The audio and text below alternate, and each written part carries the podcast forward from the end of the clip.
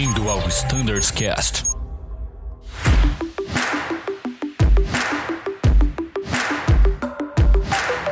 Fala pessoal que escuta o Standards Cast, bem-vindos a mais um episódio. Meu nome é Thiago e hoje a gente vai falar um pouquinho sobre a frota Embraer.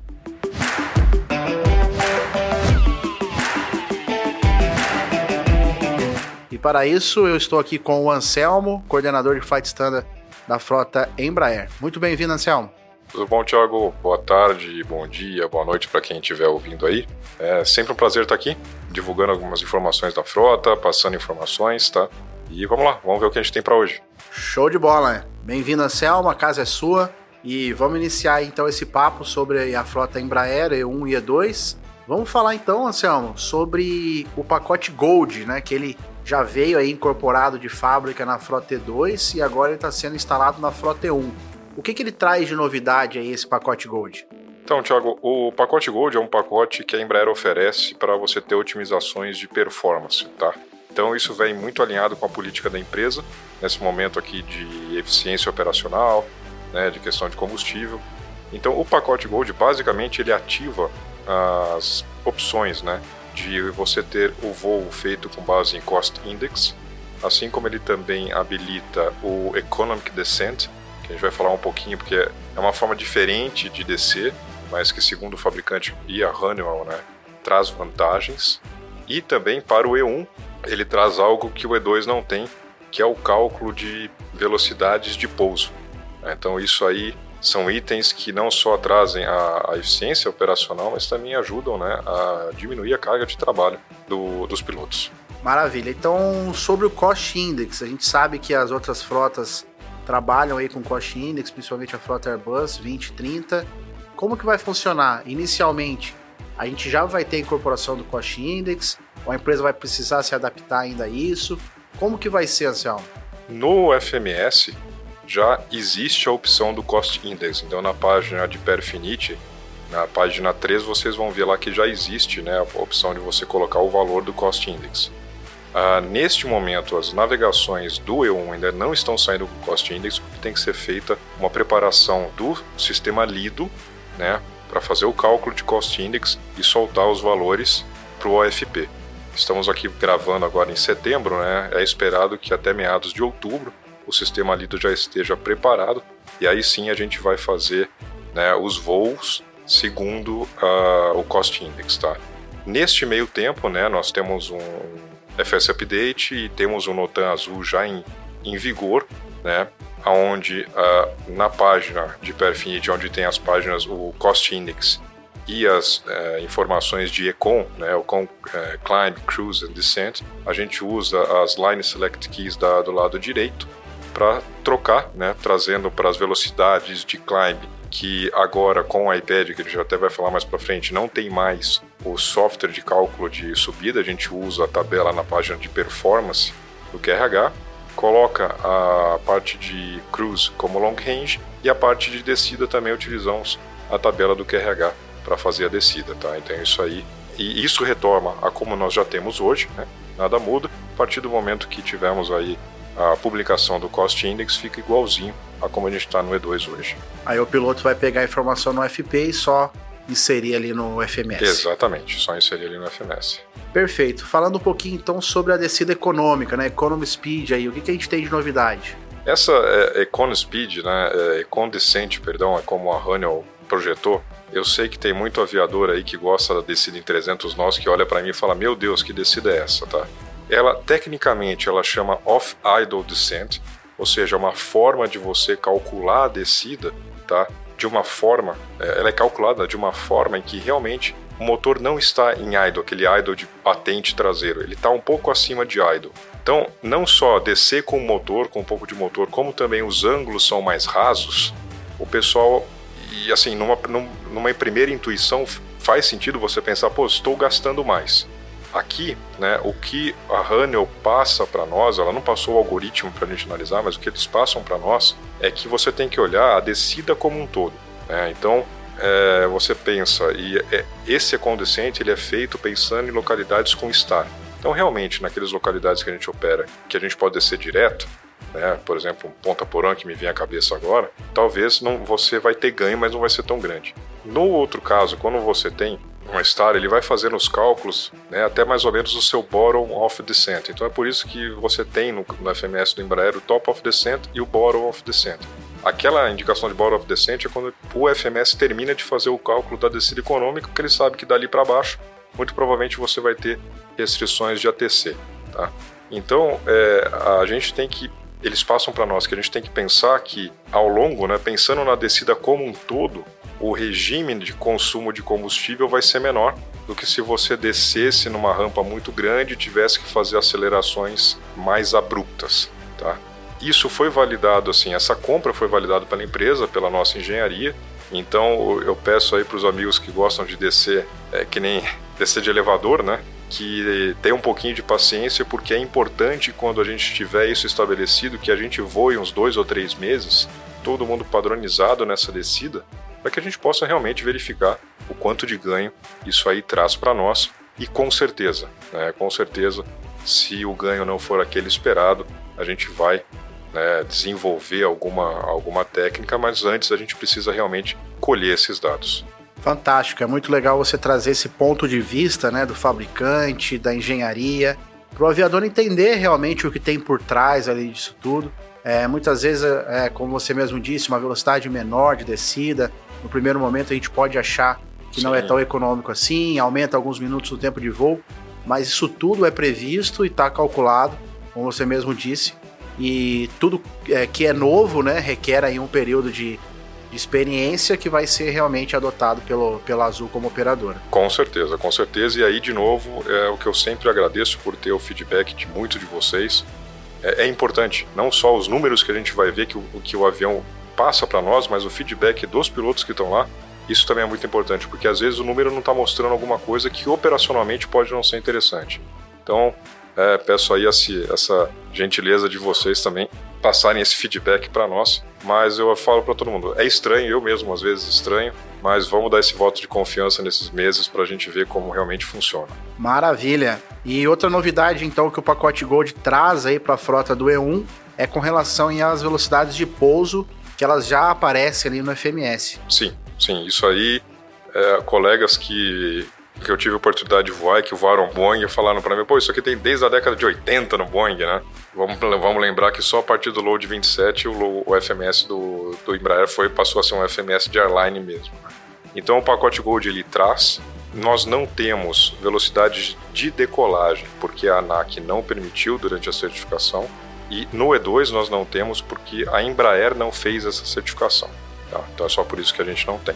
Então, quais são essas velocidades? Essas velocidades elas são tabelas que são inseridas, né? Então agora faz muito é muito importante preencher corretamente a página de landing init para você falar se é um procedimento de precisão de CAT1 ou CAT2 ou se é um procedimento de não precisão, se o flap é full ou 5, né? Porque aí você vai estar tá mudando as tabelas que ele vai estar tá olhando. A gente tem como padrão, né, deixar essas velocidades serem calculadas mas nós temos que fazer a comparação com o IPERF. As velocidades muito provavelmente vão bater, tá? É, às vezes existe alguma variação que o pessoal tem falado assim em torno de um nó. Por quê? Porque as, o FMS está fazendo interpolação de tabela e o IPERF faz o cálculo direto, tá? Mas a gente tem que lembrar que o FMS não nos dá distância de parada.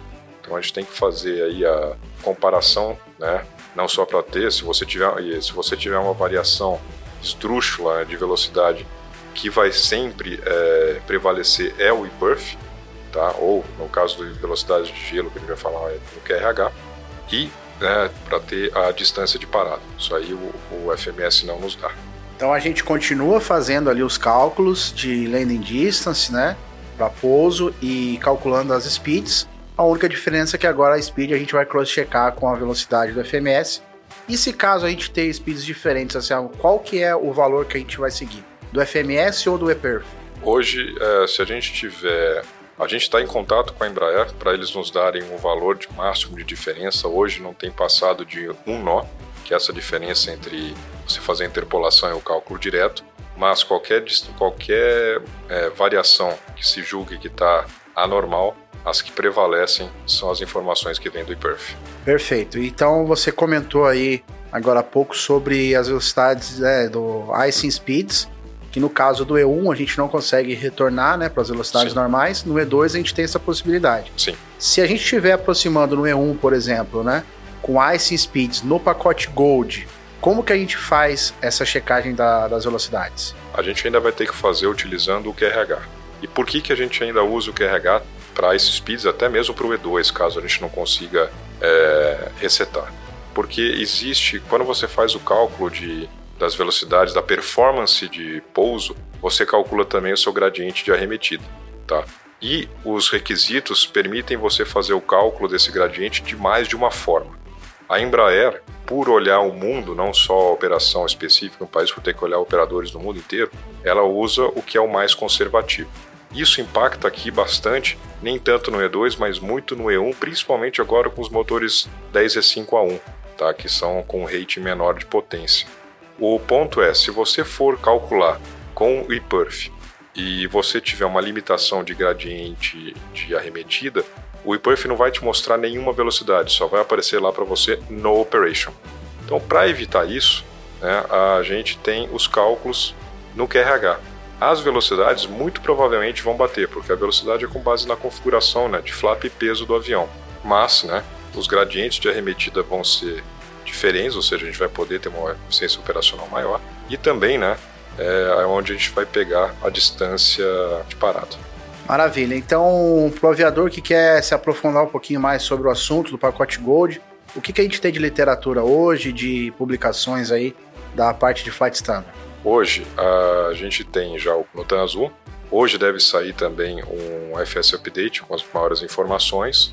E a gente vai atualizar também o manual do FMS que vai entrar no ADDocs até a semana que vem, né? Não sei quando é que se vai. Estamos falando aí de mais ou menos meados do dia 20 de setembro, não sei quando vai ser publicado é, este podcast, mas aí a gente vai ter o manual do FMS já atualizado também.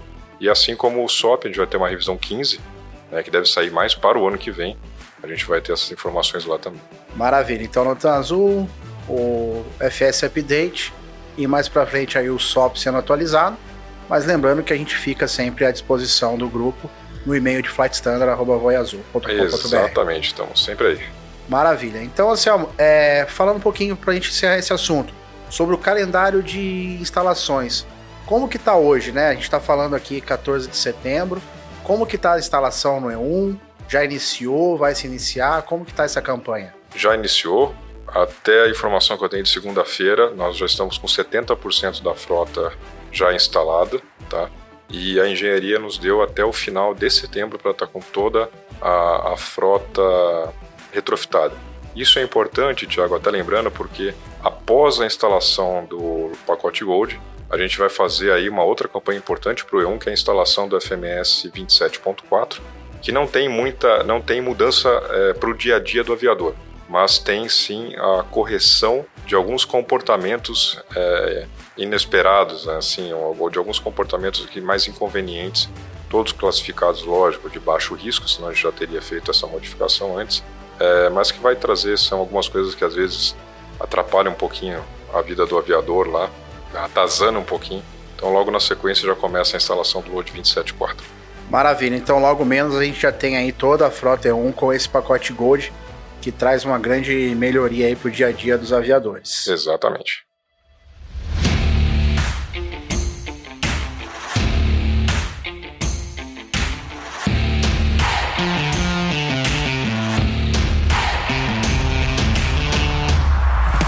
Maravilha. Anselmo, dando sequência então ao nosso bate-papo, é, a gente encontra aí o pessoal que voa Embraer, né, a gente, os pilotos, e muitos aí falam assim, pô, a dinâmica do voo do E2 é um pouquinho diferente, né? Ele requer aí um pouquinho mais de atenção com relação ao, aos controles de voo, uma vez que a gente sabe que ele é todo fly-by-wire, né? Diferente do, do E1 que tem ainda alguns eixos ali que não são ainda fly-by-wire devido a ser uma geração anterior de aeronave. O que, que a gente pode falar sobre essas leis de controle, falar um pouquinho sobre como funciona ali os FCCs, né, os Flight Control Computers, esses inputs, né, voar por inputs eletrônicos. O que, que a gente pode falar dessas diferenças do E1 para o E2? Tiago, esse é um ponto muito legal que é, a gente tem ouvido realmente. Na certificação, quando você faz a mesma carteira, você não tem que ter exatamente o mesmo é, a mesma qualidade de voo, como a gente chama na engenharia. Tem que ser muito próximo para poder ser a mesma carteira e é o trabalho que foi feito. É, e você falou duas palavras que são muito importantes. Primeiro é fly-by-wire e leis de controle. Tá? Apesar da gente usar uma coisa como sendo a outra, fly-by-wire é algo que já existe há muito tempo, que é simplesmente você passar os comandos para os servos atuadores a partir, em vez de você ter cabo mecânico, você tem sinais elétricos. Então isso a gente já tem há muito tempo. Ah, o que a gente ganha com isso é o fly-by-wire mais os FCCs, onde você consegue colocar algoritmos que vão fazer cálculos para proteção do avião e, em adição, também para melhorar as qualidades de voo. Tá? A grande diferença do E2 para o E1, das leis de controle do E2 para o E1, é que no, e, no E1, quando você faz uma, uma movimentação no manche, você está dizendo para o sistema que você quer certa deflexão, né? o computador do E1 vai olhar dentro das lógicas de proteção o quanto que ele pode liberar de deflexão né, é, lá para a superfície, um profundor, por exemplo. Tá? E a partir daí você não tem mais o retorno dessa informação né, para o sistema. Né? Uma vez que ele manda, ah, quero 5 graus de, é, de profundor, ele vai colocar 5 graus lá, ou melhor, ah, mas só posso te entregar 3, ele vai te entregar 3, e, mas não tem o, o retorno da informação. É, aqui, quando eu falo retorno da informação, a gente sabe que o, o profundor se mexeu, mas para fins de cálculo, não. Já no E2, é o chamado de loop fechado, e você tem uma outra diferença. No E2, quando você está mexendo o manche, você não está mexendo nada lá atrás. Não, você não, em qualquer coisa, nem o trim. Né? Você está dando, como o pessoal fala no, no, no, no Airbus, inputs, que se traduzem na, na parte de pitch você está pedindo para o sistema uma certa razão de variação de G e, no, e na, nos eixos laterais e, e, verticais, razão de rolamento e razão de guinada. É, então é, é, uma mentalidade um pouco diferente do que a gente tem no E1. Lógico que o sistema foi todo calibrado para que o piloto que está lá sinta-se como se fosse num avião normal, por exemplo, não é que nem não tem um autotrim que não é Airbus, mas né, você tem que trimar para ser semelhante ao E1. Então vamos, vamos usar o, o exemplo do, da razão de rolamento, de uma rolagem. Então quando você coloca o manche para a esquerda ou para a direita, você está pedindo uma razão de rolamento. Você pede essa, essa razão de rolamento, vai para o FCC, o FCC faz todos os cálculos, né? E não só te protege, como também até 33 graus, você já viu, você, se você soltar o manche, ele mantém aquela razão de rolamento. Ah, mas por que, que ele mantém aquela razão de rolamento? Porque quando você centra o manche, você não está falando para o avião centralizar as asas, você está falando para ele, olha, não quero mais razão de rolamento. Então, se o bank ficou em 22 graus e você falou não quero mais razão de rolamento, ele vai ficar lá em, em 22 graus. Tá? É, a mesma coisa seria para o profundor, né, para variação de pitch, se a Embraer não tivesse feito todo um sistema para simular a necessidade de você trimar o avião. Então, quando você está trimando o avião, você não está mexendo em voo você não está mexendo no, no H-Stab, você está falando para o avião qual a sua nova velocidade de referência. Tá? Então se você falar, ah, daria para ser autotrim? Daria, tá?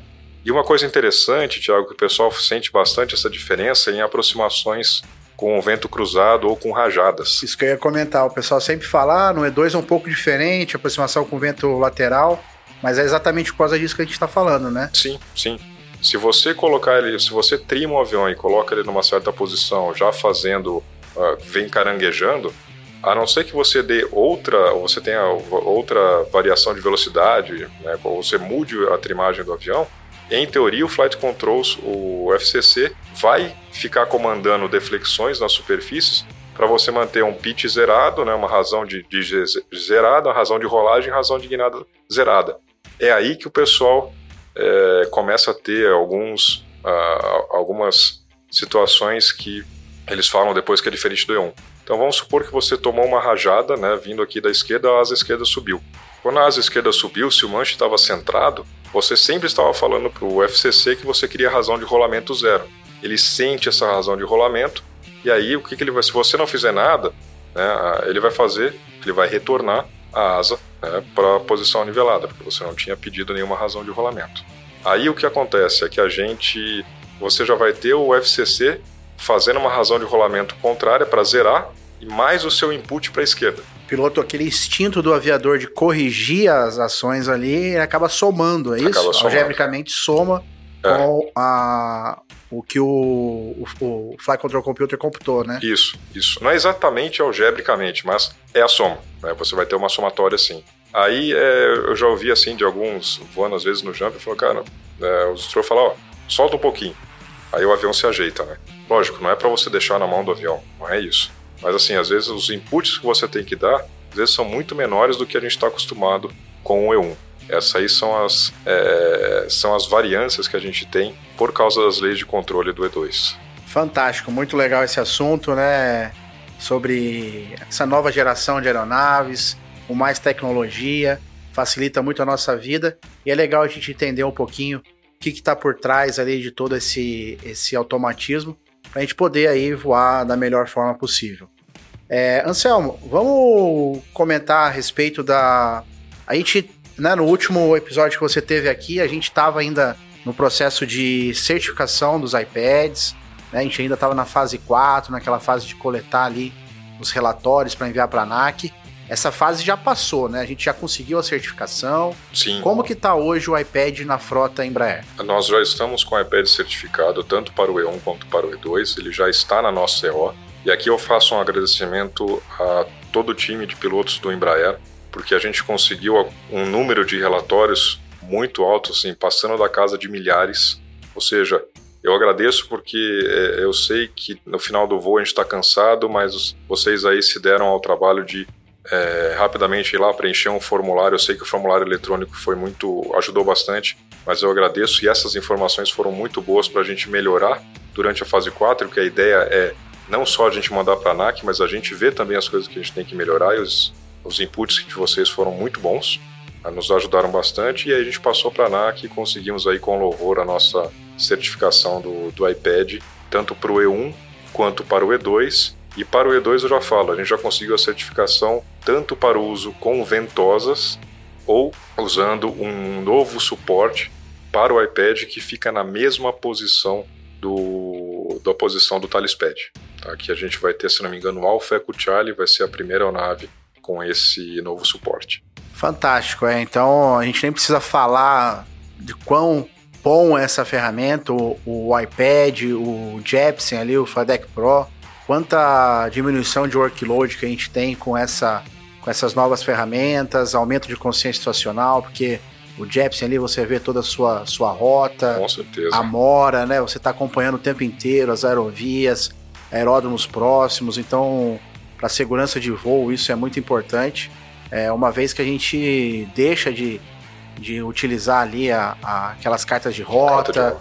que a gente sabe que era um pouco confuso, a gente tinha que ficar abrindo ali, e aí fechava uma, passava pro, pro outro quadrante. Então, hoje em dia, facilita demais a utilização do, do aplicativo da É, Jepsen. isso, é, isso é inegável. Eu não sei você, Thiago, mas eu que já tô um pouco mais gasto assim de idade, cara, já sofro com aquelas letrinhas pequenas né, da carta da carta de rota. Mas o nosso processo hoje, Thiago, tá dessa forma. Hoje, se não me engano, nós- nessa, até essa data a gente já tem 8 E2 e 22 E1s. Estamos só à mercê de disponibilidade de iPad para a gente conseguir fazer é, essa instalação.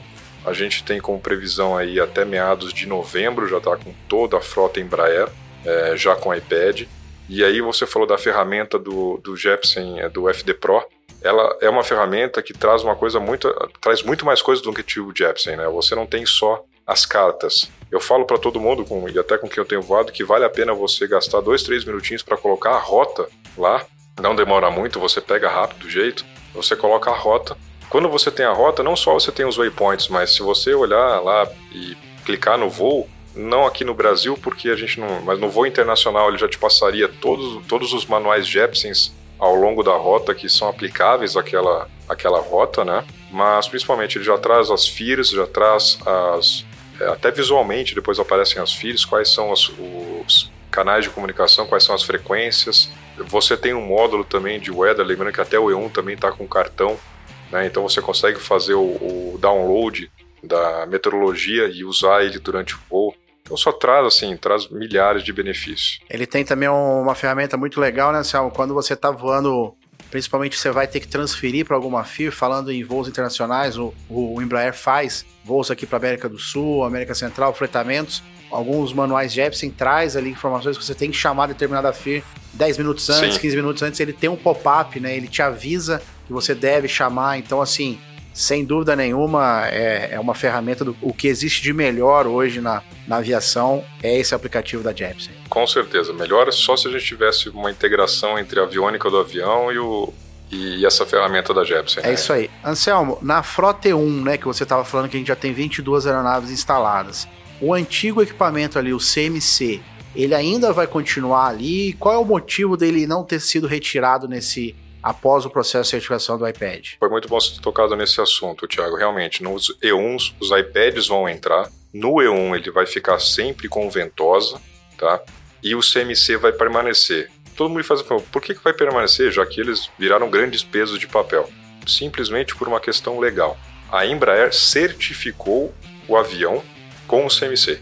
Então, para a Azul hoje retirar o CMC, tem que vir no mínimo um boletim de serviço da Embraer para que a gente possa retirar. Ou seja, fisicamente não teria nenhum problema retirar o CMC de lá. Mas pensando em papel e legalmente, precisa ter um papel que recertifica o avião para uma condição sem o CMC. Então ele vai permanecer, ele permanece lá, ele permanece na MEL, tá? Para despacho exatamente. Não tem que ligá-lo durante o voo, não tem que fazer teste, porque a única coisa que ele vai ter lá é o Windows. Não vai ter nenhum aplicativo, não vai ter nada lá dentro. Tá? Só vai ter o Windows porque a gente tem que manter ele funcional. Né? Mas, inclusive, se um dia não tiver, ele tem despacho mel, tudo isso permanece, né? Então é por isso que a gente vai continuar com eles.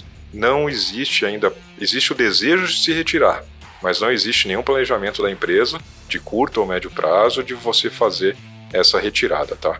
Outra coisa que sai, né, como a gente já falou, outra coisa que sai aí com a entrada de cada iPad são as cartas de rota. E aqui é importante colocar que estamos legais fazendo isso. A ANAC entende que ter o, o GPFD Pro, as informações que lá são contidas e por ter nos dois iPads, é, atende a necessidade de informações para você fazer o seu voo em rota. Fantástico. Então hoje a gente esbarra somente na burocracia para a retirada dos CMCs, uma vez que eles fazem parte aí da aeronave e foram e a aeronave foi homologada com o CMC a bordo ali. Isso, é exatamente como se você tivesse um outro aviônico e quisesse retirar. E aí eu brinco, né? Ele começou a vida como sendo a estrela e agora tá terminando como um peso de papel. é isso aí, é o nosso fim também, né? É, vamos ter um, um fim um pouco mais glorioso. Né? é isso aí. Anselmo, aproveitando aí esse assunto que a gente tá falando sobre o projeto aí da, da empresa toda, do Cockpit Paperless, né? A gente tem é, as instalações dos iPads em todas as frotas, é legal a gente salientar. Então, é, no futuro breve, todas aí a, as frotas da Azul terão os iPads instalados e isso gera uma economia. A gente está falando de fuel saving, que é uma vez que a gente tira 70, 80 quilos de papel ali de dentro da aeronave, a gente está salvando combustível, a gente está aumentando a segurança de voo e trazendo aí todas essas comodidades que a gente já, já comentou aqui do relação do iPad. Tem uma, uma aplicação muito legal dentro do iPad, que a gente tem feito aí divulgações, é sobre o aplicativo da IFS, né, Anselmo? Que é o FB One.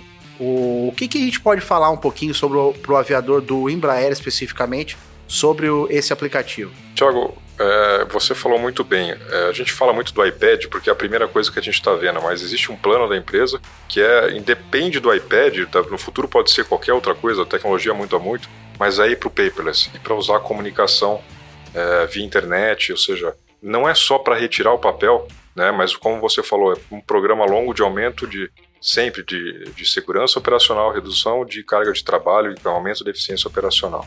Em linha com isso, o próximo item que vocês já devem ter recebido o Flight Standard Update sobre essa ferramenta IFS, tá? Ela vai trabalhar neste momento em paralelo com o Jepsen, tá? Neste primeiro momento, a gente vai ter a partir dela já hoje o, a navegação. É, vocês, vão, vocês que já estão testando, vocês já conseguem ver a navegação. A gente tem, é, iniciou internamente aqui disponibilização dos manuais através da. Você consegue ter a biblioteca de manuais dentro. Então a gente está verificando se é uma, é uma medida melhor do que a do Documents que a gente tem hoje, tá? Se for, é muito bom que a gente já integra tudo isso. E ela é uma ferramenta excepcional, não olhando só hoje, né? mas o que, que ele vai permitir no futuro, que é o briefing packet inteiro ser via, via ser mandado via Wi-Fi, via internet e também a Notok, né? Então você vê que a gente já vai ter o briefing package, a Notok e um dia, se Deus quiser, se a ANAC deixar, né, uh, que a gente não tem que imprimir a load sheet, aí vai também ser tudo paperless, tá? É uma ferramenta nova na empresa como um todo, então eu peço assim para vocês, já, já está liberado, façam a utilização, mandem, a, a mandem para nós os feedbacks, tá? A gente vai começar a utilizar, principalmente nesse momento já como backup do OFP, ele ainda vai, ele ainda vai ser impresso, tá? Mas a gente já vai ter lá, então eu peço que vocês usem para a gente conseguir estressar o sistema bastante e conseguir ver se o que, que a gente tem que melhorar, né, ou não, para depois colocar ele rodando direto aí na nossa, na nossa frota. Como você mesmo disse, é uma ferramenta nova. A Azul está trabalhando junto com a IFS, que é a desenvolvedora da, do aplicativo. Então a gente pede para que seja enviado no próprio FB. A gente tem o QR Code que dá acesso ao Forms. Então, qualquer dúvida que vocês tenham, qualquer dificuldade em utilizar o aplicativo, enviem a sua, sua mensagem pelo Forms que está disponibilizado no FB. E eu acho que vale é, comentar que a gente tem o boletim ao Fleet, que é o 299, que ele trata sobre o IFS, o, F, o FB1. E mais vale a gente ressaltar aqui no, no, no episódio com relação a algumas dicas sobre o login e senha, né, Anselmo? Sim. Que a gente tem ali, por exemplo, é, o piloto que tem o RE com quatro dígitos, ele utiliza normalmente, mas o piloto que é um pouco mais antigo, que tem o RE ainda com três, três. dígitos, ele precisa inserir esse zero na frente. Né? Exato. Né? Tá, então, um exemplo, meu, meu, meu RE tem três dígitos, eu preciso colocar o zero para completar quatro dígitos e ficar ali compliance com o que o, o aplicativo solicita. Sim, no mínimo quatro dígitos. E a outra uh, mudança, na, quando a gente faz, quando a gente coloca o designativo da empresa, né, é o IATA, né? Então é o Alfa Zulu Uniforme, em vez do Alfa Delta.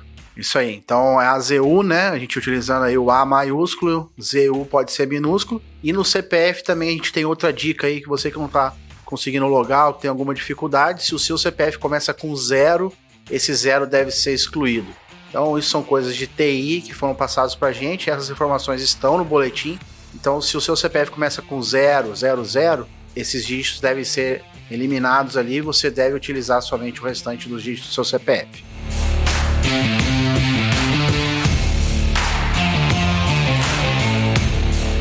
Anselmo, pô, acho que deu para a gente abordar vários temas aí legais sobre a frota Embraer muitas novidades tem vindo por aí, só coisa boa, né? Sim, a gente está a empresa como um todo está num pitch up full power, então a gente só tem coisa boa aí para falar para vocês também nos próximos podcasts. Muito obrigado, a casa é sua mais uma vez aí e retorne quando, quando quiser.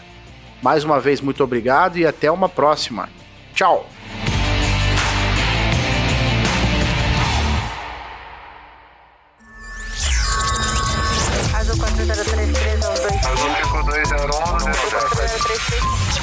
Você ouviu ao Standards Cast.